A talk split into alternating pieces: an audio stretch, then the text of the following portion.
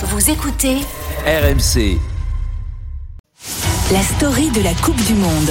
Avec Cédric Danville. Bonjour Cédric, on revient sur cette info RMC Sport. Juste avant son premier entraînement au Qatar hier, l'équipe de France a visionné une vidéo envoyée par un certain Emmanuel Macron. Et oui, le président a passé un message d'unité en insistant sur l'importance du collectif. Bref, un appel à la mobilisation pour emmener le foot français tout en haut. Ce que je veux, c'est que vous, faire gagner parce que c'est notre projet. Voilà, ça c'était bien sûr un discours du candidat Macron. Mais ça aurait été 2018. génial, ça aurait été génial Ouais. qu'il leur envoie ça Mais comme ça, vidéo. ça marche, ça marche Oui. aussi totalement. Un président qui s'adresse aux Bleus avant une Coupe du Monde, c'est du grand classique. Oui, du côté de Clairefontaine, ça fait des années et des années qu'on s'est habitué à voir débarquer le président de la République. C'est notre Raïs à nous.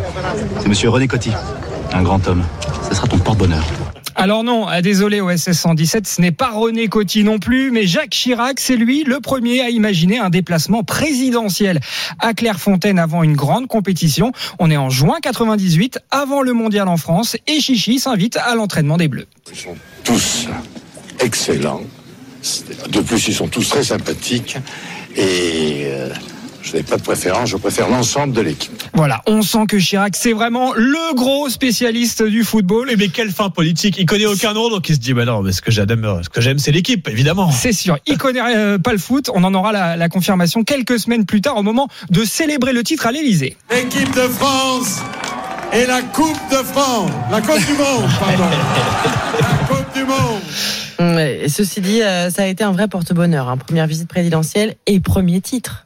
Oui, mais attention, hein, ça ne marche pas à tous les coups. Pourtant, depuis 98, tous les successeurs de Chirac ont tenté le coup, avec beaucoup moins de réussite pour Sarkozy en 2010, avant le fiasco de l'Afrique du Sud. Quatre ans plus tard, c'est François Hollande qui est à Clairefontaine. Quoi qu'il arrive, donnez le meilleur de vous-même.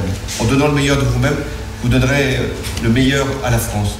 Bravo à tous. Avant même que vous ayez fait le moindre match officiel, vous avez déjà réussi à avoir le soutien du public français et ça c'était très important. Bravo, merci. Voilà, des applaudissements polis, mais franchement, on va pas se mentir, à part quelques allusions à leur propre situation politique, quand les présidents parlent au, foot, footeux, ça donne quand même souvent du très consensuel, pour ne pas dire du un peu nunuche. Si j'étais président de la République, jamais plus un enfant.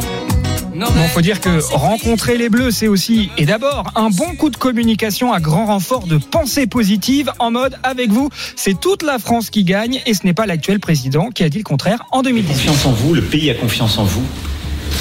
Et vous, vous faites partie de ce qui aide à redonner confiance au pays. Et faites-nous rêver, emmenez-nous emmenez-nous très loin.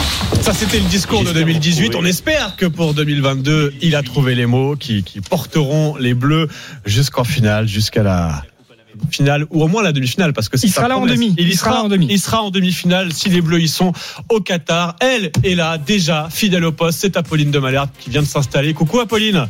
Salut cher Charles, bonjour à tous. Je vous attends à tout de suite. J'arrive à tout de suite sur RMC.